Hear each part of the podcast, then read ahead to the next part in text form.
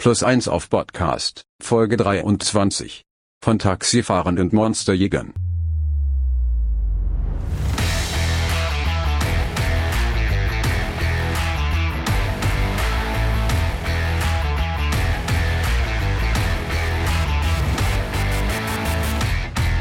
Moin und herzlich willkommen bei Plus 1 auf Podcast. Wir reden hier über alles rund ums Rollenspiel und haben dabei auch immer mal ein besonderes Augenmerk auf das Thema Horror. Heute zum Beispiel. Wir, das sind Arne. Hallo. Und ich bin Maurice. Und heute haben wir uns das Thema Monsterjäger auf unsere Zettel geschrieben, weil uns aufgefallen ist, dass in vielen Vorlagen, Filme, Spiele, äh, Abenteuer, wenn es um Horror geht, dann geht es auch um Leute, die sich professionell oder vielleicht semi-professionell mit diesem Horror auseinandersetzen. Aber manchmal sind es dann eben auch Leute, die überhaupt gar nichts damit zu tun haben oder sich auskennen, die dann in irgendwelche Situationen geworfen werden. Und ähm, ja, ist das eine besser als das andere und äh, welche Schwierigkeiten oder Herausforderungen könnten sich dann auch am Spieltisch ergeben, wenn man vom Hobby-Monsterjäger dann zum Profi aufsteigt oder, äh, oder der Profi dann äh, mit einer ganz neuen Situation konfrontiert? Generell so die Frage halt, wie professionell können oder müssen, sollen unsere Spielercharaktere überhaupt sein? Genau. Ich meine, guckst jetzt mal zu, zu Fantasy rüber, ne? Dann fängst du halt irgendwie, weiß ich nicht, Standard äh, Fantasy Rollenspiel D&D oder sowas. Du fängst bei Level 1 an, du erlebst ein Abenteuer, du klopfst Monster tot und mit deinem niedrigen Level äh, hast du auch einfachere Gegner vielleicht und du bekommst Erfahrungspunkte, du steigst auf und mit höheren Leveln äh, kämpfst du auch gegen höher Level, Level-Ligere, wie sagt man's? Höher Level-Ligere Monster. Die haben mehr Hitpoints. Genau. Und die, die Bedrohungen werden halt größer und schwerer. Aber wie ist es halt so in einem Horrorrollenspiel?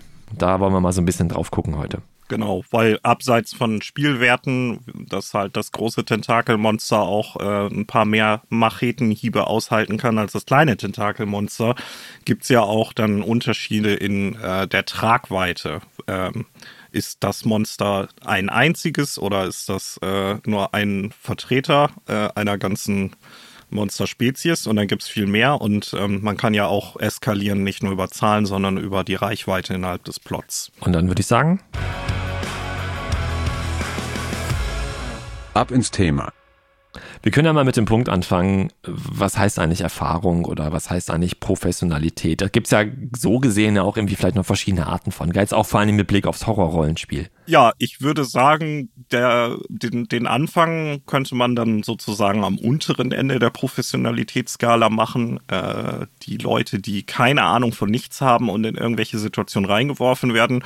Ich erinnere mich zum Beispiel jetzt ganz spontan an unseren Slasher, nee, an unser Slasher-Special, weil bis auf äh, Ausnahmen wie jetzt äh, Serienteile von Freitag der 13. oder so, wo dann die Leute schon erwachsen sind und alles kennen, ist ja so das Standard beim Slasher, äh, dass die völlig überrascht werden und keine Ahnung haben und warum slasht der und was und, Ja, und wo genau, ist der ja. gerade.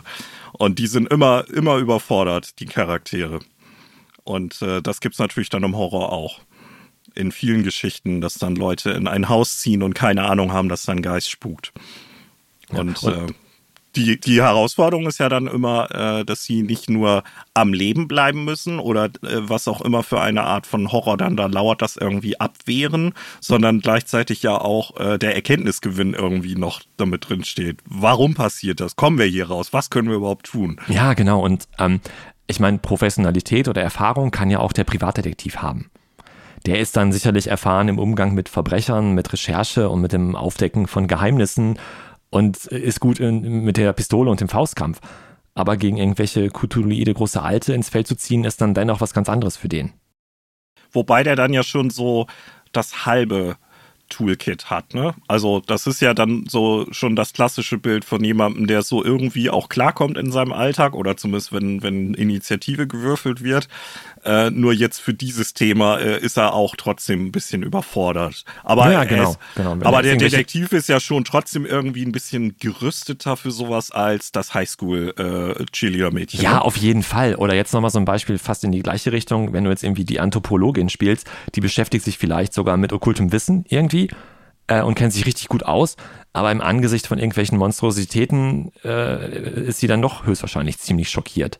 Also ich will damit jetzt nur zwei, zwei Char- zwei Charaktere auf den Tisch werfen, die halt einen Beruf haben, wo sie sich zwar schon irgendwie der eine halt auch mit so ein bisschen kämpfen und recherchieren und die Anthropologin auch so ein bisschen mit irgendwie okkulten Sachen schon beschäftigt hat und da drin sich richtig gut auskennt. Äh, aber wenn es dann so richtig ans Eingemachte geht, dann vielleicht doch ja, vielleicht doch, doch erstmal so ein bisschen in, ins Stolpern geraten. Weil die Anthropologin, ja. nur, nur weil die halt irgendwie weiß, dass es das Necronomicon gibt äh, oder, oder da mal davon gehört hat, dass es das gibt, ähm, ist vielleicht dann äh, trotzdem gar nicht so gefasst, wenn auf einmal dann wirklich irgendwelche Monstrositäten da auftauchen. Nee, auf jeden Fall nicht. Aber das ist ja eben dieses interessante Mittelspektrum äh, zwischen totaler Noob und äh, kaltschnäuziger Profi. Und ich glaube, das, das ist ja so auch der Bereich, wo die meisten Spieler ihre Charaktere äh, erschaffen würden, wenn wir jetzt sagen würden, komm, nächste Woche Donnerstag leiten wir ein Cthulhu-Abenteuer äh, das ist das Setting, macht euch mal Charaktere. Dann würde man ja tatsächlich an die Anthropologin oder den Detektiv denken. Vielleicht eher als an Leute, die total überfordert sind und deshalb auch dann im Abenteuer vielleicht Schwierigkeiten hätten, irgendwie ein bisschen gewinnbringend beizutragen. Ne? Ja, schon. Also hast du, gebe ich dir recht, aber du hast gerade bei Cthulhu ja auch noch eine, eine schöne Liste mit Berufen, die jetzt nicht unbedingt schon irgendwas groß mitbringen für den Kampf gegen irgendwelche Monster.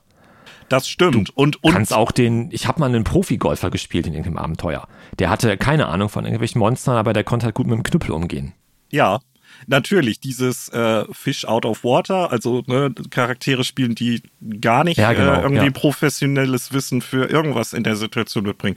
Das kann ja auch unterhaltsam sein. Ich finde, das ist nur eine Gratwanderung, weil wenn das dann alle machen oder wenn das jemand, ich sag das mal einfach so, das nicht gut spielen kann, so dass es auch in, in, in irgendeiner Form Gewinn bringt für die Runde ist, dann kann das auch ätzend und anstrengend werden. Ja, das glaube ich. Aber ich würde jetzt einfach mal so ganz grob drei Kategorien jetzt sagen. Wir haben so Charaktere, die, wie du gerade sagst, Fish out of water, die so gar nichts irgendwie mitbringen. Mhm. Äh, aber die können natürlich auch Profis sein. Der Musiker kann ja auch ein Profi sein. Pro, Profi oder Professionalität heißt ja eigentlich nur, dass du halt irgendwie in irgendwas so gut bist oder zumindest dich halt hauptberuflich oder beruflich damit halt beschäftigst. Ja, gut, dann um, Profi ne, natürlich jetzt genau, im Kontext Umgang, Ja, genau, genau. Um, umgangssprachlich sagt man ja irgendwie, was weiß ich halt, boah, das ist wie, wie vom Profi gemacht, nur weil du halt irgendwas total gut hingekriegt hast. Aber es muss ja nicht trotzdem sein, dass du damit dein, ähm, dein, dein, äh, dein Geld verdienst.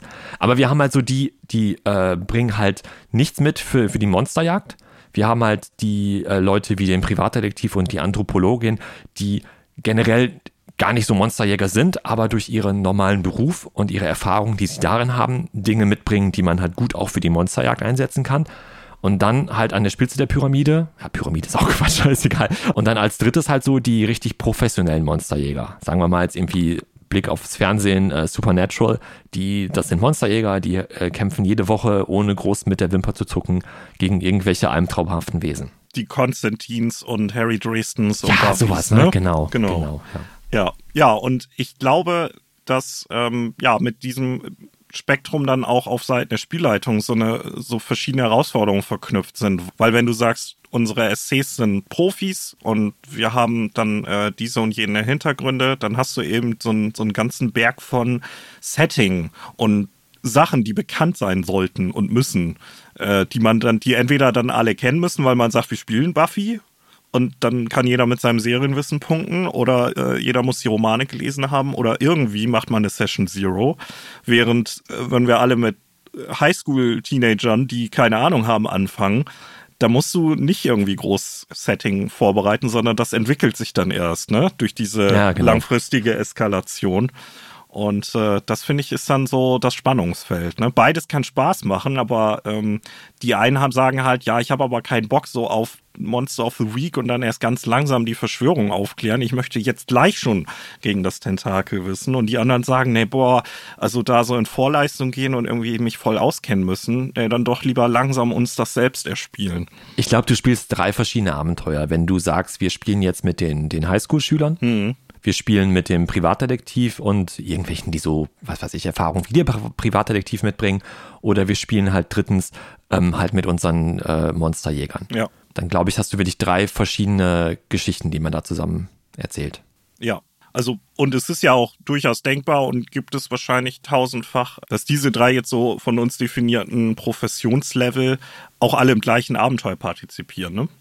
Das geht ja auch. Ja, das geht auch. Und ich glaube, es gibt auch vielleicht sogar mehr als diese drei. Ne? Das war jetzt nur so ein bisschen ja, platt Ja, ich denke, halt so eben, für ne? die Ja. Diskussion ist das ja, glaube ich, schon okay. Also klar, wir können jetzt da äh, tau tausend Unterkategorien aufmachen, aber das so ganz grob in, Noob und Semi-Profi und Vollprofi zu unterteilen, ist ja, glaube ich, schon verständlich irgendwie. Ne? Und dann haben wir nochmal, ich gehe mal schon zum nächsten Punkt, überbremst mich gerne sonst, ähm, dass auch. Profi-Monsterjäger unterschiedlich professionell oder unterschiedlich erfahren sein können. Klar, das ist auch so ein Punkt, der finde ich, zumindest in den Materialien, die mir bekannt sind, auch gar nicht mal so oft angerissen oder ausgespielt wird, dass du ja vielleicht diesen Lone Wolf haben kannst, der einfach, äh, ne, hat seine Familie verloren und so und hat sich durch, durch viel Leid selbst Wissen angeeignet und macht da sein Ding.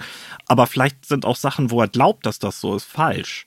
Also, dass er gar nicht das 100% echte Wissen hat, sondern nur so 75. Und dann gibt's natürlich vielleicht auch noch irgendwie die Verschwörungsloge, wo jemand dann schon seit 20 Jahren dabei ist und alles theoretisch kennt, aber noch nicht praktisch so richtig gesehen hat. Ne? Ja. Also bei, bei Vollprofi sehe ich auch noch so äh, Unterschiede, mögliche Unterschiede in der Qualifikation der, der, des Charakters. Ähm, aber man kann ja auch jetzt sagen, dass innerhalb der, der Gruppe von Monsterjägern, die man spielt, die Personen halt unterschiedlich erfahren sind, unterschiedliche Fähigkeiten halt haben. Wir haben eben schon von Buffy und Supernatural gesprochen. Und wenn wir jetzt nochmal zu Supernatural gucken, die haben Erfahrung, Wissen, Waffen, kennen den einen oder anderen Bandzauber vielleicht. Aber das war's dann irgendwo. Und bei Buffy ist Buffy selber als, als Figur ja quasi eine Superheldin irgendwie. Aber auch in der Gruppe von den, von den Freunden von Buffy, die da zusammenkämpfen, sind auch sehr, sind die auch sehr unterschiedlich stark oder erfahren. Du hast halt irgendwie äh, Giles, den Bibliothekar und gleichzeitig halt äh, Watcher von Buffy. Der hat natürlich so das, das fette Wissen, aber der hat keine übernatürlichen Kräfte. Willow wird später zur Hexe, aber du hast Xander, der hat gar nichts kann. Das wird auch immer wieder thematisiert in der Serie. Ja. Aber so haben sie jetzt so sechs, sieben Leute oder fünf, wie viel auch immer es jetzt dann immer sind. Die, die Größe der Gruppe äh, variiert ja auch in den ganzen Staffeln. Ja, aber die halt sehr viele Dinge können, aber die auch sehr, sehr unterschiedlich halt die Dinge können. Das ist ja auch so ein Motiv, das sich durch eigentlich alle Vorlagen zieht, die eine größere Gruppe irgendwie postulieren. Ne? Ähm, auch wenn du jetzt modernere äh, Serien oder auch mit kleineren Teams, keine Ahnung, Warehouse 13 äh, fällt mir gerade auch ein, ähm, ist ja auch äh, jetzt nicht vielleicht 100% Monster Hunter, sondern so übernatürliches. Aber auch da ist ja, wer hat eigentlich welche Fähigkeiten und welche Kenntnisse? Und ich glaube, die Herausforderung ist, ähm, was ja in einem Roman oder in einer Serie total gut geht, dass du auch Leuten, die äh, eigentlich gar nicht so viel für das Grundproblem mitbringen, dass du denen trotzdem Spotlight gibst und irgendwas zu tun und dass das interessant ist, was die machen und wie die interagieren. Das am Spieltisch umzusetzen, geht, glaube ich, eben nicht mit den gleichen Tools, wie das eben in einer Serie oder in einem Roman funktioniert. Da muss man schon ein bisschen sich überlegen. Äh, wie, als Spielleitung, inwiefern lasse ich das jetzt laufen und wo greife ich vielleicht auch mal eben ein, um so ein paar Akzente so, so zu setzen, damit das Spotlight eben ja auch irgendwie passend verteilt wird. Ja, vor allen Dingen, wenn man nochmal jetzt bei Buffy sagt, ne, die eine ist die Superheldin, die hat irgendwie total die krassen äh, Fähigkeiten und die anderen in der Gruppe halt nicht, dann ist es vielleicht am Spieltisch ein bisschen komisch auch zu sagen, so du bist jetzt hier die Superkämpferin und kannst alles und ihr anderen seid nur so die Sidekicks. Die zwar auch Spotlight kriegen, Ja. aber sie ist halt die stärkste, sie ist, äh, ne, sie kann alles und ihr halt nur so, na, ihr habt den Knüppel, sie hat die Schwerter und außerdem hat sie Superkräfte und ja, ja, sorry, ihr halt nicht. Ja, das ist auch so ein Grundproblem, das ich mit äh, Rollenspielumsetzungen habe, wie zum Beispiel The Witcher. Ja. Weil, ähm, ja, es gibt verschiedene Klassen und äh, man muss kein Witcher sein, um Magie zu können, aber äh, so wie die Romane das postuliert haben, sind Witcher halt die totalen Badasses. Also badassiger geht's fast gar nicht mehr. So, und dann spielst du jetzt in einer Gruppe mit fünf Leuten und einer oder zwei davon sind Witcher. Und das gleiche habe ich auch mit Star Wars, ne? Wenn du ein Jedi sein kannst oder ein Raumschiffpilot, ah, dann sehe ich da auch irgendwie einen qualitativen Unterschied, ne? Man versucht ja auch zum Beispiel wieder Blick auf Dungeon and Dragons halt irgendwie so Charakterklassen halt dann zu, zu erarbeiten, ähm, die halt irgendwie von dem, was sie können, äh, alle so ein Level am Ende halt irgendwie haben. Natürlich könntest du ja sagen, alter Falter, ey, der Zauberer, der ist sowas von mächtig, warum läuft er eigentlich mit diesem besoffenen Baden und dem komischen Palidan, pa Palidan, und dem komischen Paladin Ist das rum. eine neue Klasse, die ich noch gar nicht kenne? genau. Ne, ich meine, ne, also theoretisch kannst du sagen, boah, krass, der kann zaubern. Hallo, der ist ja sowas von vielen, in Anführungszeichen, mächtiger als die anderen. Ja. Äh, Aber da haben sie es ja trotzdem versucht, durch die Fähigkeiten und Fertigkeiten und was die anderen Charakterklassen so mitbringen, halt alles so auf ein Level halt zu kriegen, damit du eben nicht vor diesem Problem stehst. Genau. Oder äh, andererseits, vielleicht später, wenn der, wenn, wenn die alle Level 20 sind, dann ist der, der, oder Level 10, keine Ahnung, vielleicht ist dann der, der Zauberer, der Magier so, so, äh, so imbar, dass der alle fertig macht und den Baden gar nicht mehr braucht. Aber es ist halt Wobei- einfach immer, immer ein Problem, ne? Genau. Wobei der, der Unterschied ist, glaube ich, bei D&D ja aber auch noch, ähm, du hattest ja vorhin schon gesagt, ne, man fängt mit Level 1 an und dann sind die Monster auch erstmal kleiner. Aber wenn du sagst, wir fangen jetzt mal eine D&D-Runde an, dann ist ja schon irgendwie implizit drin, da geht's dann auch, äh, egal in welchem Setting wir spielen, ähm, kommen XYZ-Monster mit hoher Wahrscheinlichkeit vor. Und egal, ob ich jetzt einen Kämpfer oder einen Baden oder einen Wizard spiele, ich weiß ungefähr, was uns so ganz grob erwartet. Ich weiß nicht, ne, wer der Böse ist, aber ich weiß, wir werden gegen Monster kämpfen, wir werden magische Schätze finden und wir werden irgendwie versuchen, den Tag zu retten äh, für bestimmte Leute. Ähm, und so sind ja die Charaktere auch angelegt, dass die in diesen Situationen alle irgendwas machen können. Wenn wir jetzt sagen, wir spielen Cthulhu und ähm, wir haben ein Abenteuer irgendwie im Dresden der 1920er Jahre, ja, und dann kommst du mit dem, äh, weiß nicht, Bäckerlehrling an. Ne? Also, das sehe ich schon noch was anderes, als wenn der D&D-Spieler jetzt sein Level 1 Wizard macht, so. Der, Ja, der, es- der, ja, der kann im. Nahkampf nichts reißen, aber trotzdem ist der, ist der Wizard schon so angelegt, dass er irgendwie mit der Grundprämisse des Spiels sehr gut interagieren kann. Und das sehe ich dann bei dem Bäckerlehrling äh, im Cthulhu-Abenteuer nur so ganz eingeschränkt. Ich glaube, es ist doch einfach vielleicht gar nicht so gut zu vergleichen, was wir jetzt gerade ja versucht haben oder ich irgendwie angerissen habe, halt äh, D&D-Charaktere und Charakterklassen, wie man die miteinander versucht auf ein Level zu kriegen oder, oder, oder vergleichbar zu halten ähm, mit, mit, mit, mit Spielfiguren halt in einem Cthulhu-Abenteuer. Also ich würde ich würd jetzt lieber das Abenteuer spielen, wo ich der Bäckerlehrling bin und dann irgendwie äh, ein bisschen recherchieren muss und versuchen muss aufzudecken, warum irgendwie Leute von, von dem, vom, vom Brot irgendwie angegriffen werden, als halt irgendwie ein Dungeons and Dragons Abenteuer. Also ich, ne, also ich, ich ähm, ja, ich glaube, es ist einfach, ja, wir vergleichen da Äpfel und Birnen, glaube ich, miteinander. Das geht, glaube ich, nicht. Na, weiß ich nicht. Es ist, es sind da schon sehr, sehr unterschiedliche Aspekte von Charakterprofessionalisierung. Ne? Ja. Die Prämisse, zumindest im modernen D&D, das war ja auch nicht immer so, ist eben, dass du dann in Anführungszeichen professionelle Helden spielst. Und selbst wenn du sagst, ja, mein, keine Ahnung, mein Level 1 Barbar ist irgendwie so ein, so ein Waisenjunge, der halt wütend und stark ist, aber von der Welt nicht viel weiß, äh, trotzdem ist er ja schon so angelegt, dass er das Zeug zum Helden hat, ne? Und der Bäckerlehrling, der kann auch grandios scheitern, selbst wenn du, ne, wenn er versucht, die, die Sachen aufzuschlüsseln, die da in Dresden passieren in dem Abenteuer, und das ist alles total krass. Und am Ende stirbt er und innerweltlich hat, äh, hat das keine Auswirkungen und ähm, man freut sich dann so als Runde so über einen gut gespielten, tragisch gescheiterten Charakter, aber der, der hatte auch nie das Zeug zum großen Helden. Also ich finde, man kann das schon vergleichen, weil es eben total unterschiedliche Herangehensweisen an dieses Thema, wie, wie professionell sind die SCs sind, ist, ne? Und, und wie professionell müssten sie sein? Genau. Also ich glaube halt, ein Cthulhu-Abenteuer setzt halt auch einfach gar nicht voraus, dass du irgendwelche Profimonster, du kannst, nein, falsch, du kannst natürlich ein, ein Cthulhu-Abenteuer halt so aufziehen, dass alle halt irgendwelche Monsterjäger halt schon sind.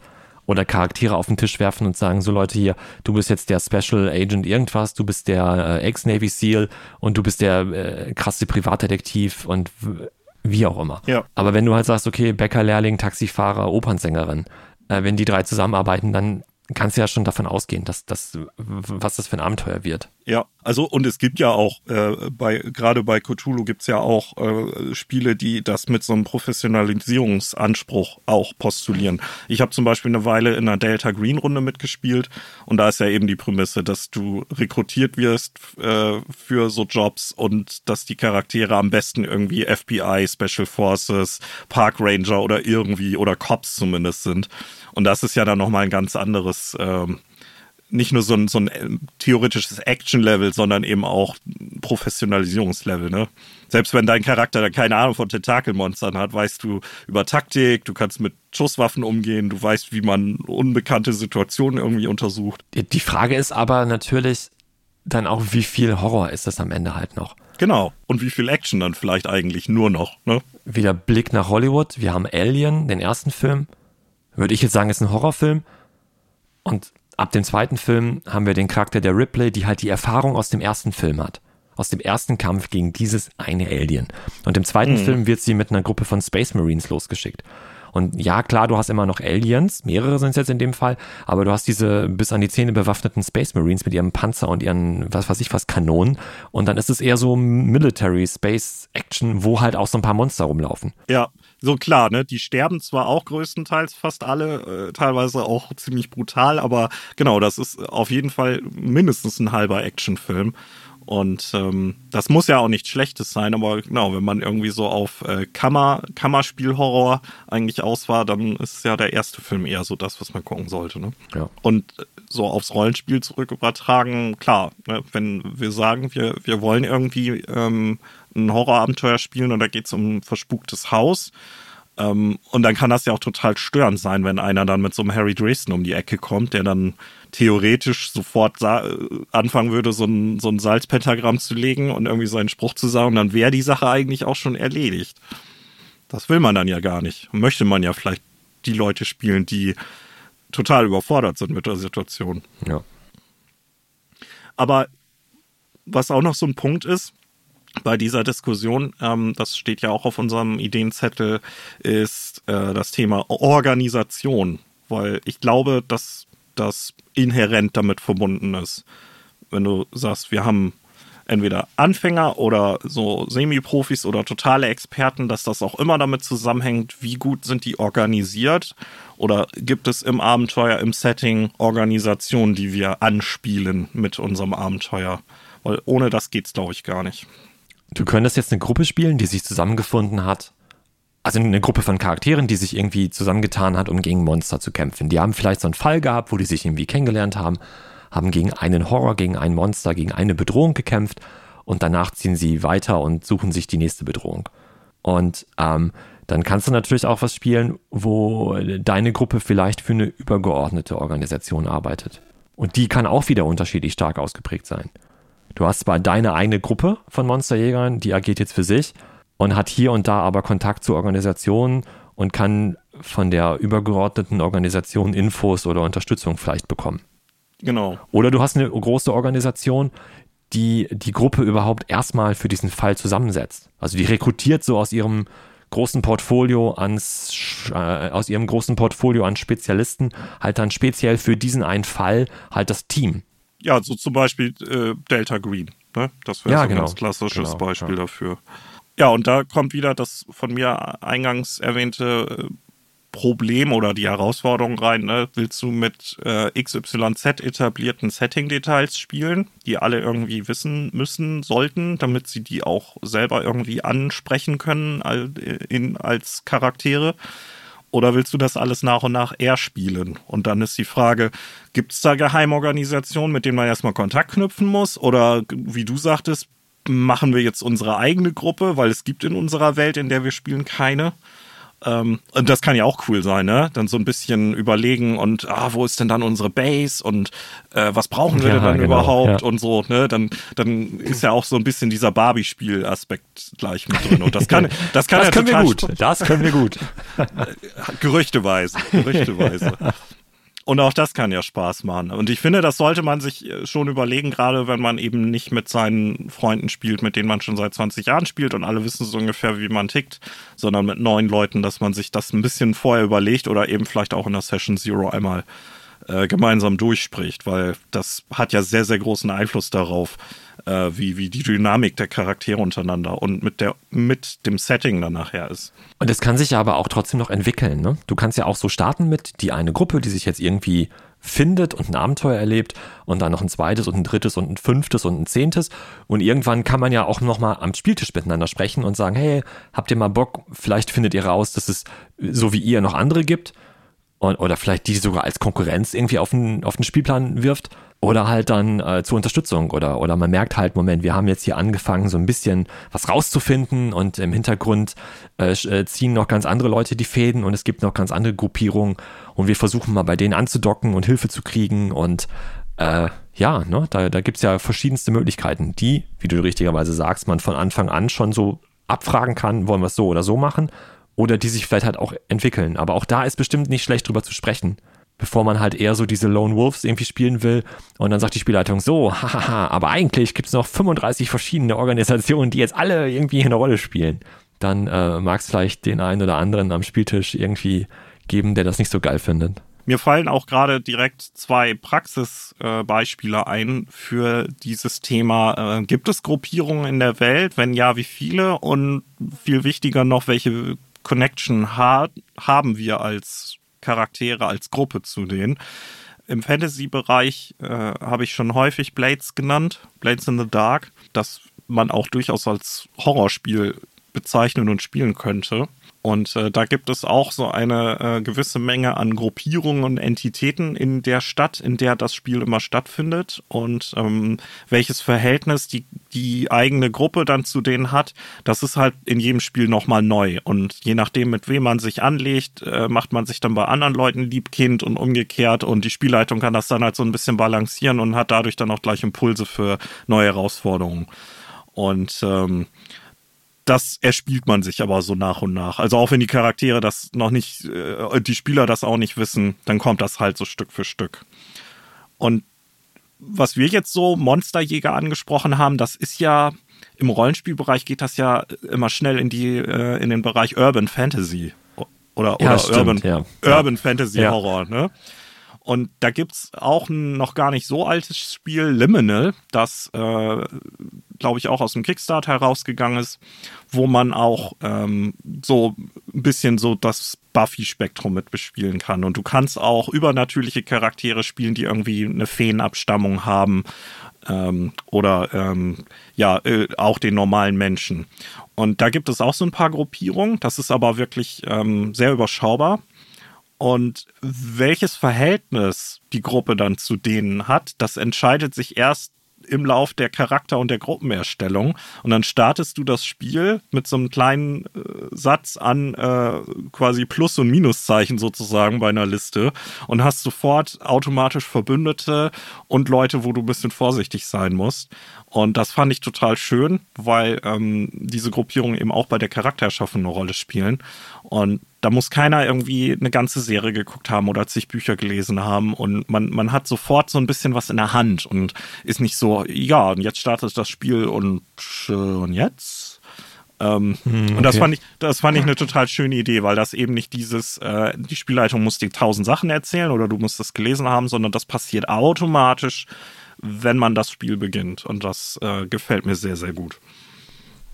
Ja, klingt gut, da hattest du schon mal von erzählt, ja. Also da, von dem Spiel, das, ja. Wobei natürlich so mit Blick Professionalisierung, Liminal, ähm, da spielt jetzt niemand äh, einen Charakter, der komplett überfordert ist mit der übernatürlichen Thematik. So, man kann Charaktere spielen, die da nicht so sehr involviert sind, aber da wird es keinen Charakter geben, der, was, es gibt Vampire? Oh mein Gott. So, das, das passiert da nicht. Das muss man dabei dann auch sagen. Mhm. Was natürlich auch noch möglich ist, du könntest ja auch eine Geschichte spielen. Ah, ich weiß nicht, wie gut das, wie, wie praktikabel das am Spieltisch ist. Ähm, wir hatten eben gesagt, ist vielleicht schwierig, wenn, wenn einer halt Buffy spielt und Superkräfte hat und die anderen halt nicht. Dieses mhm. quasi, ja, Missverhältnis zwischen, was kann man halt so.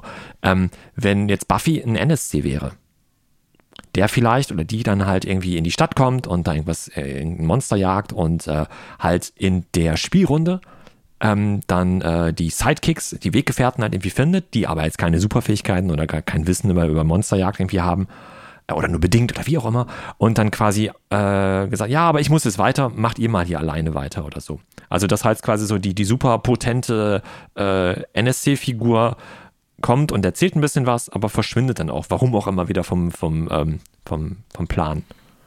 Klammer auf Gandalf, Klammer zu. Ja, zum Beispiel. ja, aber wie gesagt, ist da vielleicht auch gar nicht so praktikabel. Weil ich glaube, wenn du halt konstant halt die, ähm, die sehr mächtige NSC-Figur immer, immer mit dabei hast. Also wenn, wenn du immer Buffy dabei ja. hast, dann könnten die, die, die Spielerinnen und Spieler ja sagen, ja, dann lass Buffy mal vorgehen. Wir, wir kommen zur Not und äh, reichen mal irgendwie einen alten Folianten noch an, aber ansonsten stehen wir ja so am Spielfeldrand nur rum. Genau. Ja, dieses, das hatten wir ja auch schon angesprochen, dieses Problem, ne? Holen wir die Polizei und, und wenn nicht, warum eigentlich nicht? So, Ja, warum genau, sollten wir uns ja. damit auseinandersetzen? Ja. Ja. Nochmal Thema Organisation. Ich, äh, ist jetzt vielleicht gar nicht so, so wichtig fürs Rollenspiel, aber ich lese gerade eine Comicreihe, äh, Something is Killing the Children und bin da ganz begeistert von. Und äh, da ist halt auch eine, eine Hauptfigur, Erika, die ist halt ja eine Monsterjägerin und die hat auch so ein bisschen äh, übernatürliche Fähigkeiten. Warum will ich jetzt nicht spoilern? Erstmal ist sie halt alleine, trifft halt dann noch auf eine andere Person aus der Geschichte, die halt was erlebt hat und die hilft ihr halt so ein bisschen, aber die Person hat halt keine übernatürlichen Fähigkeiten. Aber später kommt halt raus, dass sie halt für eine Organisation arbeitet und die ist innerhalb der Organisation auch noch unterschiedlich organisiert, dass es halt Teams gibt, die verschiedene Einsatzbereiche haben, verschiedene Sachen können. Und dann kommt da später raus, dass es neben dieser Organisation auch noch weitere Schwester- und äh, Organisationen halt gibt. Und so wird es quasi immer größer. Du musst es natürlich dann nicht so spielen, wenn man das jetzt als Rollenspiel umsetzen würde, aber du hättest halt so immer die Möglichkeit zu sagen, naja, und jetzt wird das Abenteuer, äh, seid ihr in einer anderen Stadt und da ist halt Organisation XY, ähm, die kennt ihr, weil eure Organisation und die sind halt irgendwie befreundet und äh, da könnt ihr quasi halt äh, Ressourcen, Informationen kriegen. Äh, und das ist vielleicht auch eine interessante Idee, so, so ein bisschen zu steuern, zu sagen, wir haben viele, viel Organisation, Überbau, aber der muss vielleicht gar nicht vorkommen, aber man hätte halt die Möglichkeit.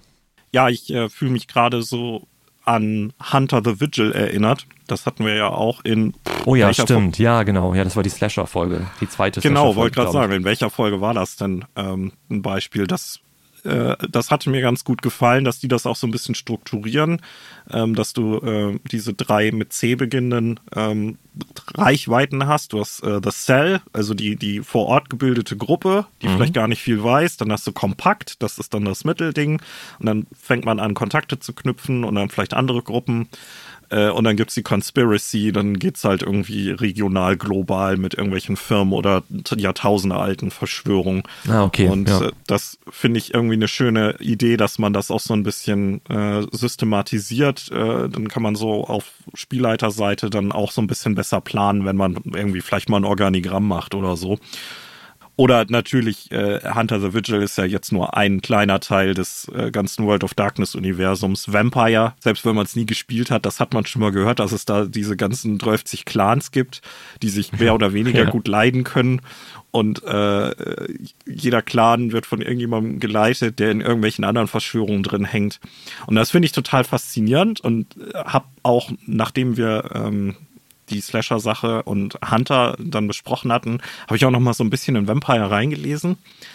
Aber das ist halt so viel, äh, dass ich auch echt überfordert war. weil ich dachte, oh Gott, äh, also ne, jeder Clan seine eigene Identität und Stärken und Schwächen und zu jedem anderen Clan eine bestimmte ähm, ja, be bestimmte Beziehung. Äh, Und das ist, wenn du nur auf Vampire guckst, ne? Und dann Werewolf und die anderen Sachen komplett ignorierst. Das ist halt so ein bisschen, puh, das ist ein ganz schöner Klotz, wenn du da so als Nicht-Auskenner einsteigen willst. Ja. Und ja, das kann man sicher auch eher spielen, aber das legt ja dann der Spielleitung auch schon ziemliche Fesseln an, ne? Wenn man sagt, okay, ich habe da irgendwie drei von fünf Spielern haben von null Sachen Ahnung. Wie steigst du da ein? Das stelle ich mir gar nicht so einfach Ja. vor. Ja, das stimmt. Das ist, glaube ich, nochmal so ein ganz anderes Thema, also ein ganz anderer Themenkomplex, der hier natürlich passt auf jeden Fall. Aber so die, die Frage oder die Herausforderung mit dem unterschiedlichen, unterschiedlich großen Wissen der Spielrunde an das System, ja, das System ist falsch. System ist ja eher re- regelkonzentriert. Aber auf Das das, Setting, Setting, ne? auf das Setting, Ja. genau, ja. Das kannst du ja auch sagen, wenn du halt irgendwie eine D&D-Runde hast oder so. Ne? Alle spielen seit fünf Jahren Eberron-Runden und da kommt jemand rein, der halt vorher äh, gar nicht Fantasy gespielt hat oder was ganz anderes, zumindest einfach nicht D&D äh, Eberron und dann äh, kennen sich alle anderen schon total gut aus in der Spielwelt und, und die eine Spielerin, der eine Spieler halt nicht. Das, das, das kannst du Ja. ja überall haben. Ne? Ja.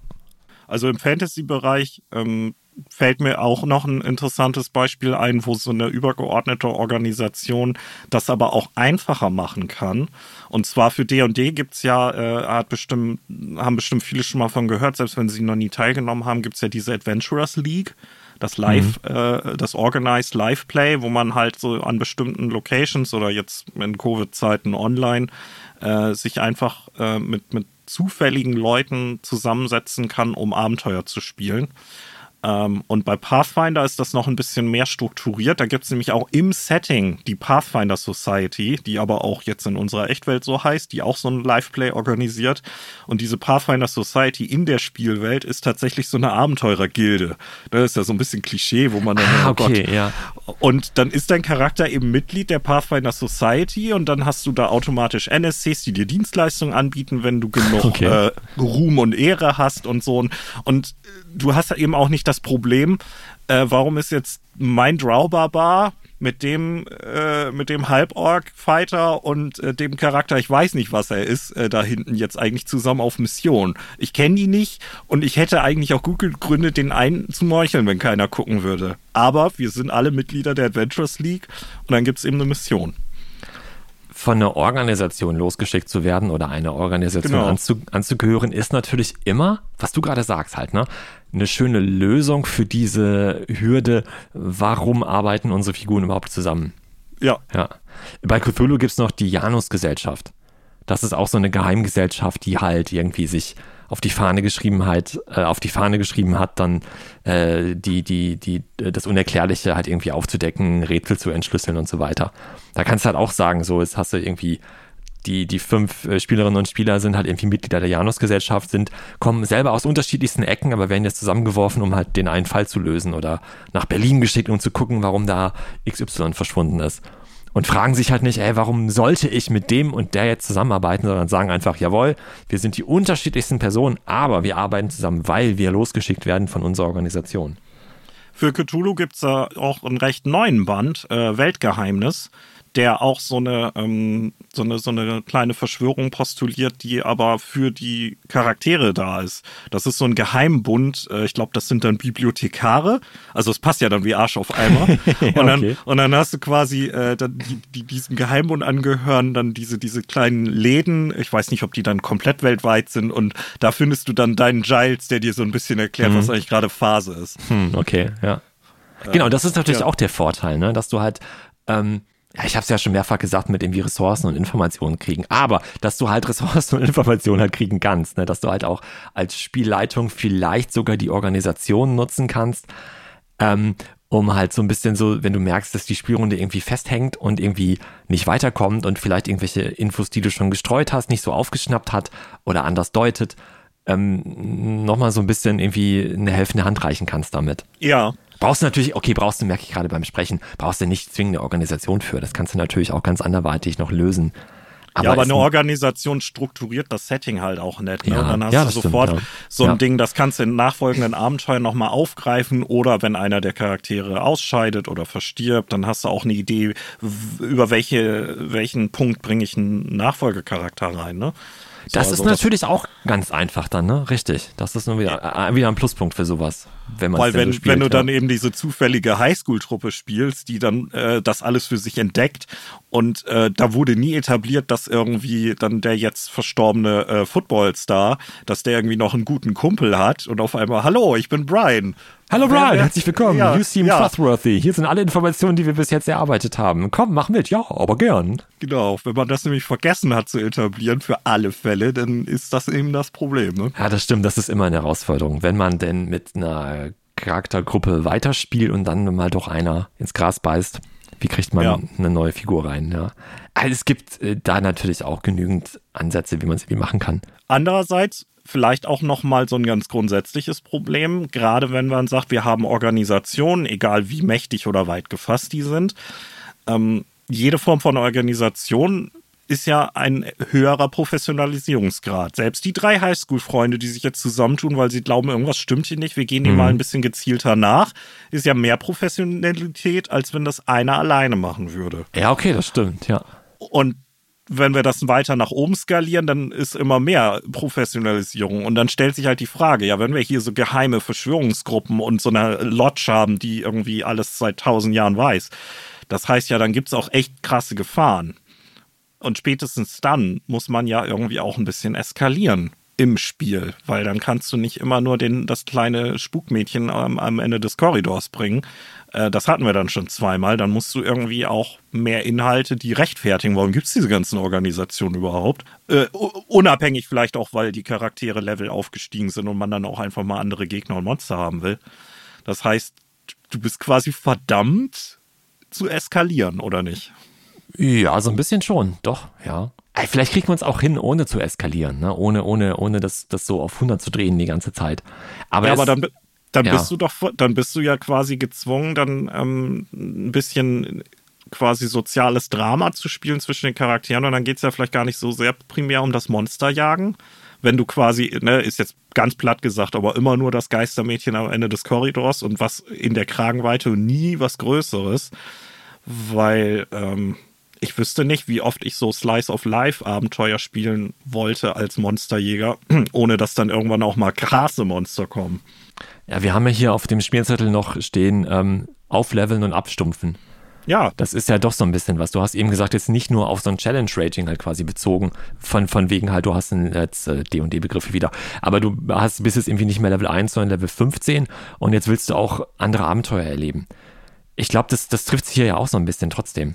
Und da ist halt dann die Frage, inwieweit man da nicht schon abstumpft. Oder vielleicht auch vom ersten Abenteuer an schon einen abgestumpften Charakter spielt. Eben wenn du halt so der Monsterjäger bist, der schon bevor das Abenteuer beginnt, quasi die letzten zehn Jahre seines Lebens Monster gejagt hat und hat jetzt den neuen Fall, den wir heute spielen, dann, dann kennt er ja Monster schon. Dann ist es vielleicht noch eine Herausforderung, weil das Monster stark und böse und fies ist, aber es ist ja vielleicht gar nicht mehr so viel Horror, weil du ja schon so viel Horror vorher erlebt hast das ist ja eh so das grundsätzliche Problem, ne? Wenn du so einen kaltschnäuzigen Bastard spielst, der schon alles gesehen und in jedem Krieg mitgekämpft hat, ähm, was hat der eigentlich dann zu Spielbeginn in der Gruppe verloren, beziehungsweise langweilt man sich dann nicht auch? Weil wenn man dann bei jeder Herausforderung als Spieler auch sagt oder sagen möchte, ja, kenne ich schon, ne? das, das machen wir jetzt so und so, das würde mich, glaube ich, langfristig nicht begeistern. Ja, du spielst halt Cthulhu, bist irgendwie der Taxifahrer, die Sängerin und die Psychologin und die treffen ja zusammen und kämpfen völlig unerfahren jetzt irgendwie gegen Yala Totep. So, ja. super Abenteuer, alle haben Spaß. Aber auch alle überleben und sagen, oh, das hat Spaß gemacht, komm, wir wollen weiterspielen. Gerne auch mit den gleichen Charakteren, weil die irgendwie schön zusammen harmoniert haben. Das sind äh, schöne, schöne Geschichten um die Charaktere rum, die wir schon äh, ersponnen haben. Wir haben ein schönes Setting etabliert, wir haben NSC, wir haben, boah, wir möchten einfach mit all dem jetzt irgendwie weiterspielen. Jo, alles klar. Gibt ein zweites, ein drittes, ein viertes, ein fünftes Abenteuer. Aber irgendwann sind die ja auch, obwohl der Taxifahrer immer noch ein Taxifahrer ist und die Psychologin immer noch eine Psychologin ist, halt dann trotzdem dann Monsterjäger geworden. Ja. Und in Anführungszeichen vielleicht wieder abgestumpft. Und dann, dann haben sie den, den, den 20. Menschen irgendwie irgendwo mal ohne Kopf irgendwo rumliegen sehen. Und dann stumpfen die halt einfach ab. Ja. Wie, wieder, wie Alien wieder, ne? Alien 1, Horrorfilm, Alien 2 schon schwieriger, Alien 3, Alien 4, Ripley, die kennt sich aus mit Aliens mittlerweile. Ja, ich glaube auch, dass das okay ist, weil eine Geschichte wird meiner Meinung nach auch nur gut, wenn sie irgendwann ein Ende hat. Äh, das weiß, glaube ich, jeder, der NCIS versucht hat, von der ersten Staffel bis zur heutigen zu gucken, dann möchte man einfach irgendwann den Stecker ziehen und sagen, komm Leute, jetzt lasst das doch endlich sterben. Das ist, ähm, ne? also eine Geschichte, finde ich, braucht ein Ende. Ähm, klar, man kann endlos Runden spielen, aber die werden sich immer in ihrer Dynamik von Jahr zu Jahr oder von Season zu Season oder Sitzung zu Sitzung verändern. Das geht gar nicht anders. Ja. Und genauso ist es dann hier. Ne? Klar, man kann sich dann irgendwann, man kann das schade finden, dass man irgendwann diese Art von Abenteuer nicht mehr spielen kann, so gut, weil es halt auch ein bisschen langweilig wird. Aber ja, das ist einfach dann liegt in der Natur der Sache. Ne? Und ähm, dann ist halt eben der abgetrennte Kopf irgendwann nicht mehr so das Ding, das die Charaktere nachts wach hält, sondern dann muss es irgendwie schon, keine Ahnung, irgendwie der, der, der Abwasser, der Abwassergeist sein, der so einen ganzen Block auf einmal irgendwie äh, durchdrehen lässt. Ja, oder so. Und dann sind irgendwie 300 Menschen auf einen Schlag irgendwie äh, tot oder, oder kurz davor. Du musst natürlich, wieder Thema Challenge Rating, das auch jetzt so auf den Horror bezogen, da auch so ein bisschen halt anpassen natürlich. Ne? Du kannst bestimmt auch, wenn du die muskelbepackten und gut ausgerüsteten Monsterjäger spielst, äh, auch vielleicht nur irgendwie Horror einbauen. Aber ich glaube, das wird einfach schwieriger, je potenter die Charaktere sind und je häufiger die halt schon mit dem, mit dem Thema Horror halt irgendwie in Berührung gekommen sind. Beispiel Zombie-Apokalypse ist jetzt nicht das, wäre jetzt nicht mein Lieblingssetting für Horror. Aber du, die Apokalypse beginnt, du triffst das erste Mal auf einen Zombie. Oh nein, oh Gott, was ist denn hier los? Das zweite, das dritte, das vierte, das fünfte Mal und beim zwanzigsten Zombie, auf den du triffst, dann ist es nur noch eine Gefahr. Genau. Ich meine, Gefahr ist immer noch eine Gefahr oder eine Bedrohung, klar. Aber das ist dann irgendwie, ja, das, das ist dann nicht mehr, das ist eine, vielleicht gar nicht mehr Horror. Oder wenn dann eine komplett nee, das, andere das Art. Das wird ne? halt so Hintergrundrauschen eher, ne? Dann kannst du zwischendurch nochmal einen Encounter haben und dann sind es auch richtig viele Zombies oder das ist dann irgendwie so eine neue Zombie-Art, die die anderen kontrolliert, weiß man nicht. Aber ansonsten geht's dann um andere Sachen und im Hintergrund laufen zufällig auch noch zufällig ein paar Zombies rum. Ja, der, der, der Horror wird dann zur Routine und dann ist es kein Horror mehr. Du kannst genau. natürlich tausend Stellschrauben noch drehen und trotzdem noch irgendwie, da müssen sie in das eine Haus rein, wo die wissen, im Keller ist der Generator, den sie einschalten müssen. Und dann sagst du, oh, hier Licht ist aus und dann knarzt es und oh, ist da wer? Und natürlich kannst du auch irgendwie so atmosphärisch spielen. Das will ich gar nicht bestreiten. Aber der erste Zombie ist immer noch höchstwahrscheinlich der gruseligste. Ja, klar. Also das ist dann auch sicher nochmal eine extra Herausforderung bei so monothematischen Settings wie so einer Zombie-Apokalypse. Ne? Ist jetzt vielleicht oh. auch ein bisschen krasses Beispiel, aber ja, genau. Naja, aber ein naheliegendes. Ne? Ich meine, guck dir die letzten zehn Jahre an. Das ist ja, wir, wir sind ja sicher nicht die Einzigen, die sagen, äh, können wir bitte nie wieder irgendwas mit Zombies haben? Dann ist es leider immer noch zu spät. Ja, äh, das, das habe ich auch gedacht. Ich habe jetzt gerade wieder angefangen, uh, Walking Dead zu lesen. Ähm, mal gucken, wie eigentlich das durchhalte. Aber ich habe ich es damals nicht zu Ende gelesen, ge die Serie geguckt, also die Fernsehserie eh schon lange nicht mehr weitergeguckt gehabt. Aber irgendwann habe ich bei den Comics auch aufgehört. Und ich habe mir jetzt vorgenommen, ich lese die doch nochmal von vorne bis, bis zum Schluss, damit ich äh, das für mich oh, wow. einfach abhaken kann. Ja. ja, es ist jetzt so eine Deluxe-Edition erschienen, die halt koloriert ist. Okay. Weil äh, ur ursprünglich sind die Comics halt ähm, äh, in Schwarz-Weiß halt nur gewesen. Hm, Weil Robert Kirkman ja auch schon ein bisschen älter. Ja, genau. Robert Kirkman, der, der, der Schreiber, hat damals, meine ich, gesagt, er wollte halt eine Serie haben, äh, eine Comicreihe haben, die auch so ein bisschen so ein Feeling hat, wie so die, die ersten, äh, ja, die ersten Zombie-Filme oder die, oder die alten Horrorfilme von früher, die halt einfach nur mal in Schwarz-Weiß waren. Und das heißt, so Schwarz-Weiß die Farbgestaltung ist, jetzt kann wieder einer sagen, schwarz ist keine Farbe, aber ihr wisst, was ich meine. Ähm, deswegen halt schwarz-weiß als, äh, als, als Grundton. Und ja. jetzt gibt's die halt seit, weiß ich gar nicht, seit letztem Jahr, meine ich, als Deluxe-Edition halt koloriert. Und die habe ich jetzt angefangen. Okay, da habe ich sowas von keine Ahnung, aber äh, klingt, klingt trotzdem interessant. Was mir gerade noch eingefallen ist mit Eskalation, hatte ich auch eingangs erwähnt. Ne? Klar, man kann nicht nur über die Hitpoints und, und die Gefährlichkeit der Monster skalieren, sondern natürlich auch über die Tragweite. Bei so einem Zombie-Apokalypse-Setting wäre es halt dann, vielleicht könnte man das darüber machen, wodurch wurde die ausgelöst und können wir das irgendwie, wenn nicht rückgängig machen, dann dafür sorgen, dass das nie wieder passiert. Mhm. Und wenn man jetzt sagt, wir wollen aber eher so ein Urban Horror, Urban Fantasy Setting haben, ähm, dann ist vielleicht die Frage dieses Geistermädchen am Ende des Korridors. Ähm, das kommt mehrfach vor oder äh, es gibt verschiedene Geistermädchen am Ende verschiedener Korridore. Warum ist das überhaupt so? Was verursacht das? Und dann kannst du sagen, okay, dann haben wir quasi dieselben Encounter und Begegnungen oder mit derselben Gefährlichkeit, aber das, das sorgt dann alles dafür, dass das so eine Schnitzeljagd ist und man fängt an, dann die Hintergründe aufzudecken. Ähm, und dadurch könnte das natürlich dann trotzdem interessant bleiben. Mhm. Da geht es dann nicht so sehr, wie besiegen wir dieses Geistermädchen jetzt? Das haben wir irgendwie nach dem dritten Mal spätestens raus, sondern wie halten wir die noch lange genug hier vor Ort, um rauszufinden, was wir rausfinden müssen. Ne? Mhm, ja, verstehe, ja. Da geht es dann eben nicht darum, Hauptsache sie ist weg, sondern bevor wir sie irgendwie bannen oder so, kriegen wir da noch irgendwie Infos raus. Und dadurch kann man sich ja dann auch so die Halbwertszeit äh, erhalten, ohne dass man dann sofort gleich irgendwie total äh, auf irgendwelche fliegenden Nachtmare eskalieren muss oder so. ja, okay, das stimmt. Ja, das stimmt. Ah, ich glaube, das geht schon alles irgendwie, ne? Aber jetzt vielleicht so als Fazit oder hast du noch irgendwas, was du noch unbedingt ich habe noch Punkt. ganz viel, aber äh, äh, wenn du ein Fazit gerade mal loswerden möchtest, dann hau raus. Das ich mir Nee, nee ich habe überlegt, ob wir jetzt einfach hier einen Schlussstrich ziehen, weil wir könnten jetzt wahrscheinlich noch ganz lange weiterreden. Ja, wir könnten ja natürlich äh, uns gegenseitig mal eben quissen, äh, was wir eigentlich bevorzugen. Oder, das wäre jetzt meine, meine, meine, meine Frage als Fazit gewesen, tatsächlich. Oh, Maurice, genau. das geht nicht. Wir müssen uns mehr streiten, das weißt du doch. Wir können nicht schon wieder die gleiche Idee haben. Ja. Das, äh, nee, ja. hau raus. Ja, dann, dann vielleicht so als, als, als Fazit jetzt halt so die Frage, ähm, was würdest du denn lieber spielen? Halt ähm, Profi-Monsterjäger, die jetzt mal wieder losziehen? Oder halt eine, eine Gruppe von von Charakteren, die jetzt das allererste Mal überhaupt auf, auf Monster trifft. Oder Grusel, Geister, wie auch immer. Das würde ich davon abhängig machen, ob das ein One-Shot oder was längeres wäre. Ich muss sagen, bei einem One-Shot hätte ich mittlerweile glaub oder oder wenn wenn du jetzt sagst hier äh, in zwei Wochen ich leite was, mach mal was, mach dir mal einen Charakter, dann hätte ich glaube ich tatsächlich auch Bock auf einen Charakter, der nicht so sehr in der Kenne ist und mhm. das äh, vielleicht überfordert ist äh, mit, mit, mit der Grundsituation. Und wenn das jetzt ein etwas längeres Abenteuer, vielleicht nicht gleich eine Kampagne, aber irgendwie klar wäre, wir treffen uns mindestens fünfmal, ähm, dann hätte ich, glaube ich, Bock auf so einen semi-professionellen Charakter. Aber auch nur, weil so ein, wir erspielen uns das von Grund auf alles selbst. So eine Runde haben wir ja mit der ETU-Runde im Grunde schon. Und deswegen würde ich sowas jetzt aktuell nicht nochmal neu aufziehen wollen. Und dann hätte ich schon irgendwie gesagt, okay, für so ein etwas längeres Abenteuer, da hätte ich mehr Bock auf, keine Ahnung, einen FBI-Agenten oder so. Okay, ich würde es genau andersrum sehen. Also ich für mich halt, ne? Ich würde sagen, ähm, äh, für einen, für einen One-Shot würde ich sagen, ja, okay, dann lass uns mal hier Special Forces irgendwie spielen, das ist okay, hätte ich Bock drauf. Aber ich weiß nicht, ob ich das, oder FBI-Agent, ne? Ähm, ich weiß aber nicht, ob ich da so Lust drauf hätte, das dann als äh, Kampagne oder Mini-Kampagne mit, keine Ahnung, fünf Abenteuern oder so nacheinander, ja. die vielleicht noch aufeinander aufbauen oder so.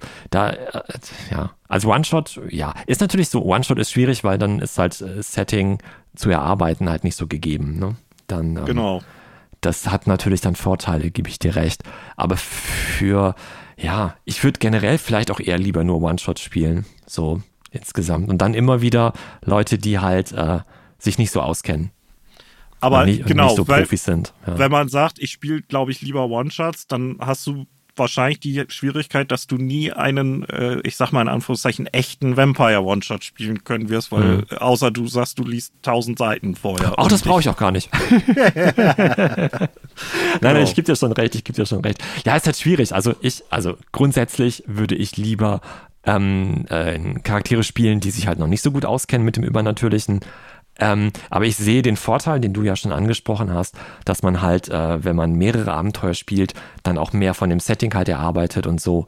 Ähm, und vielleicht ist es halt, vielleicht ist es da sogar doch besser, den FBI-Agent zu spielen. Ach, also ich kann, ich kann nachvollziehen, warum du es genau andersrum argumentieren würdest. Mhm. Ähm, wie gesagt, bei mir liegt, glaube ich, echt daran, wir haben diese Idionde, gut, die pausiert jetzt schon ein bisschen länger, aber sie ist ja immer noch in unserem Denken präsent und hat ja. mich auch sehr beeinflusst. Und ähm, ja, die, die hat auch so ein Alleinstellungsmerkmal. Ich möchte gar keine andere Runde, die auch nur annähernd in, in, in deren, in den Bereich wildert, möchte ich gar nicht spielen momentan. Deswegen würde ich irgendwie, wo ich wüsste, das wäre länger, dann würde ich gerne von Anfang an auch einen Charakter nehmen, der theoretisch ein bisschen mehr Monsterjäger-Fertigkeiten hätte. Ja. Äh, Blick auf ja. Cthulhu jetzt nochmal. Ne? ich habe eben diese Janus-Gesellschaft auf den, auf den Tisch geworfen. Ähm, mhm mit denen zum Beispiel würde ich überhaupt nicht spielen wollen. Selbst wenn ich, wenn wir jetzt sagen, wir spielen jetzt Cthulhu und wir haben jetzt, wir treffen uns jetzt für ein Abenteuer und wenn das fertig ist, machen wir noch ein zweites und ein drittes und nehmen immer die gleichen Charaktere auch dafür. Dann gewinnen die an Erfahrung, dann haben wir diese Schwierigkeiten mit, wie gruselig ist der Horror eigentlich noch, wenn du dauernd halt mit übernatürlichen Sachen halt zu tun hast. ist das eine. Aber ich würde trotzdem ungerne halt eine Organisation haben, die da so irgendwie noch, noch mit beiläuft oder für die man arbeitet. Andererseits hast du natürlich auch Cthulhu-Kampagnen wie Masken des Nyalas Hotep oder wie auch immer, wo du halt natürlich ewig lange halt dran spielst. Aber auch da startest du ja als, äh, ja, okay, wir haben vielleicht ein bisschen Ahnung, aber eher weniger.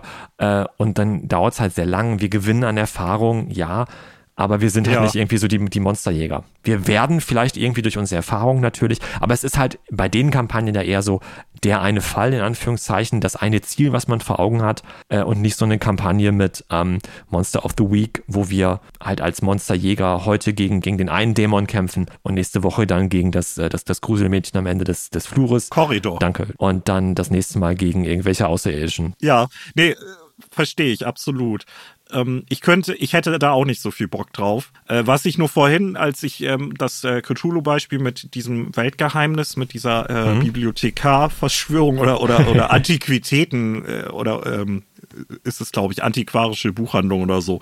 Da habe ich noch überlegt, wo ich mir gut vorstellen könnte, äh, das auch mal äh, aufzugreifen, selbst wer, wenn die Charaktere dann so eine ähm, Erbengemeinschaft sind, ist ja auch so ein klassischer Cthulhu-Hook, ja. ähm, und äh, die Erben dann so ein Buchladen und finden dann raus, what the fuck, was sind denn das für Bücher? Und was finden wir hier im, im, im Schreibtisch von, von, von unserem Großonkel eigentlich für Unterlagen? Was, mit was für Leuten hat er sich abgegeben? Was jagen die? Was steht da drin? Oh mein Gott. Und dann werden die sozusagen da, da reingezogen.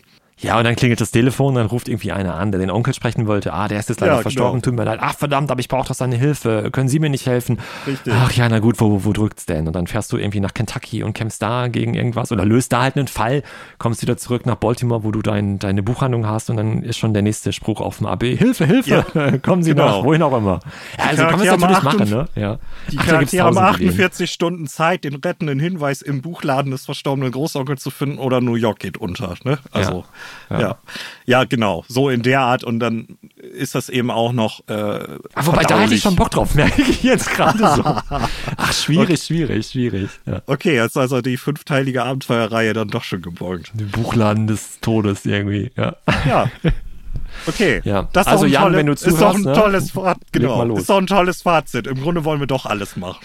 Alles und zwar so vorher. Das Fazit ist, glaube ich, einfach immer wieder, wir haben zu wenig Zeit. Wir haben zu viele Ideen, äh, zu viel Bock auf irgendwie coole Abenteuer und einfach zu wenig Zeit, alles irgendwie unterzukriegen. Und, und auf Monsterjäger aber auch, äh, wobei ich glaube, wir, ja. schon, wir, ich glaube, wir tendieren schon dahin, dass äh, wenn wir jetzt zehnmal Monsterjäger-Runden spielen würden, würden wir wahrscheinlich mehr als fünfmal zu Charakteren greifen, die jetzt nicht die Vollprofis sind. Ne? Ja. ja, dann hoffen wir natürlich, dass ihr trotz unseres etwas chaotischen Fazits, ich setze das auch mal in ganz fette Anführungszeichen, äh, Spaß hattet und vielleicht auch äh, bei der einen oder anderen Passage genickt habt. Und wenn dem nicht so ist, äh, schreibt uns auch gerne, warum wir falsch liegen und warum. Ähm, wir haben ja ein bisschen Weisheit mit Löffeln gefressen, bilden wir uns ein, aber sicher nicht alles. Das stimmt, ja. Und ähm, ja, wenn ihr uns erreichen wollt, dann könnt ihr das natürlich auf vielfältigen Kanälen machen. Äh, Maurice hat die, glaube ich, jetzt alle im Kopf. Es gibt diese E-Mail-Adresse, auch wenn das keiner nutzt, mail at plus1 auf podcast.de. Es gibt die Internetseite plus1 auf podcast.de. Da könnt ihr uns bei den ganzen Folgen Kommentare hinterlassen. Ihr äh, findet uns auch noch bei Instagram und äh, Arne kraucht auch noch im Tunnelorn rum. Und auch auf dem Tunnel on Discord. Genau. Und äh, ja, Brieftauben, Eulen, Post, geht alles. Genau. Aber, aber keine ha äh, Heuler schicken, die nehmen wir nicht an. Oh, das, stimmt, ja. Das stimmt, ja. Ja. Wir haben uns gerade in den Kopf gesetzt, jetzt äh, alle Harry Potter-Filme zu gucken. Und wenn wir gleich fertig sind, nachher, äh, heute Abend kommt noch eine Freundin vorbei und dann gucken wir den vierten Harry Potter-Teil. Und ich finde, das ist der schlimmste von allen. Nee, ja, doch von den Filmen zumindest. Ich fand ja Half-Blood Prince schlimmer, einfach weil ich so einen massiven Hass auf Umbridge habe. Die kann, die, die möchte ich einfach gerne ermorden. Das, was der, Das war der doch Orden des Schauspieler. Phönix. Das war doch Orden des Phönix. Stimmt. Oh je, stimmt. Du hast recht. Aber das, das Problem, das der Schauspieler von King Joffrey in Game of Thrones hatte, dass die Leute ihn gehasst haben, das geht, das geht mir so mit der Darstellerin von Umbridge. Die ist Ja. so hassenswert. Die hat mich an meine Englisch-LK-Lehrerin, die ich äh, auch gehasst habe, erinnert. Und das passte irgendwie dann. Ja, aber du hast recht, die, die war gut gecastet, die Rolle war gut, das war, das war eine ganz schlimme Person. Du kannst ja richtig, dann äh, jetzt den Harry Potter gucken unter dem Aspekt, wie professionell findet da Monsterjagd statt. Alles klar. Das werde ich tun. Wir hören uns dann äh, in einigen Wochen wieder. Wir ähm, verraten natürlich, wie das jetzt mittlerweile üblich ist, nicht, äh, was es gibt. Äh, aber das hat natürlich einfach Gründe, weil das zu spannend wäre, um das zu erzählen. Nicht, Viel zu spannend, viel zu spannend. Nicht, weil wir Planungsunsicherheiten Nee, hätten wir sind so. halt sehr gut organisiert. Wir haben noch eine Überorganisation und die hat noch eine Überorganisation und eine Schwesterorganisation und wir sind sowas von organisiert, das glaubt ihr gar nicht. Ja, also wir, wir sind alles. Äh, vor allen Dingen Alles. sind wir jetzt fertig. Fix und fertig. Macht's gut. Bis bald. Tschüss. Adieu. Und egal, wenn du jetzt noch etwas sagst, ich schneide alles raus. Oh.